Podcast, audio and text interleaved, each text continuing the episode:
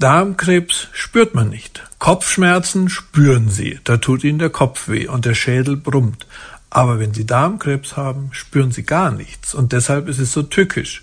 Denn der Tumor wächst in Ihnen, ohne dass Sie eine Ahnung haben, dass er wächst. Die beste Vorsorge ist eine Darmspiegelung, auch Koloskopie genannt. In Deutschland hat jeder Pflichtversicherte ab 50 Jahren Anspruch auf eine kostenlose Vorsorgekoloskopie.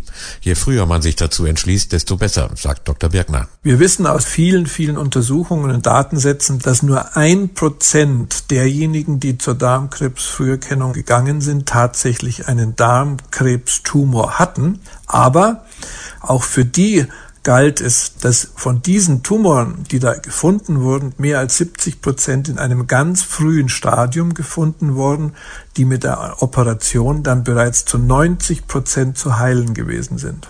In bestimmten Fällen kann aber auch schon vor dem Erreichen des kritischen Alters eine erhöhte Gefahr bestehen, an Darmkrebs zu erkranken. Ein Risiko besteht dann, wenn Sie zum Beispiel in der Familie einen erst- oder zweitgradig Verwandten, also Vater, Mutter, Geschwister, Kinder oder Onkel, Tante, Großeltern haben, die schon einmal am Darmkrebs erkrankt sind. Dann haben Sie persönlich ein sogenanntes familiäres Risiko, das bedeutet, dass Ihr Risiko an Darmkrebs zu erkranken etwa doppelt so groß ist wie das Risiko bei nicht betroffenen Verwandten. In diesem Fall sollte man nachforschen, wann das betreffende Familienmitglied an Darmkrebs erkrankt ist. Gehen Sie am besten zehn Jahre vor dem Erkrankungsalter des Betroffenen in Ihrer Familie.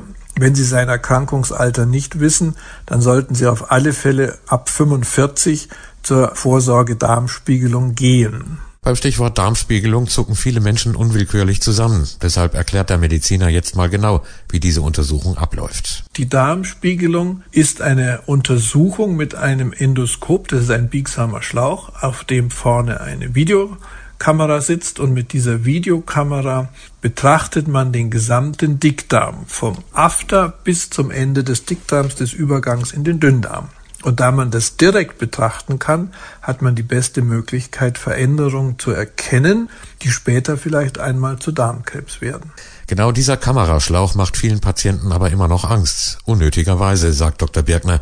Die Vorbereitung ist zwar etwas lästig, die Untersuchung selbst aber harmlos. Wir haben ja heute die Möglichkeit, durch das gute Propofol, das in die Hände eines erfahrenen Anästhesisten gehört, der das so elegant macht, dass tatsächlich sie einschlafen, bums sind sie weg und klacks wachen sie wieder auf nach 20 Minuten und sind munter und freuen sich ihres Lebens und haben ihre Darmspiegelung hinter sich gebracht.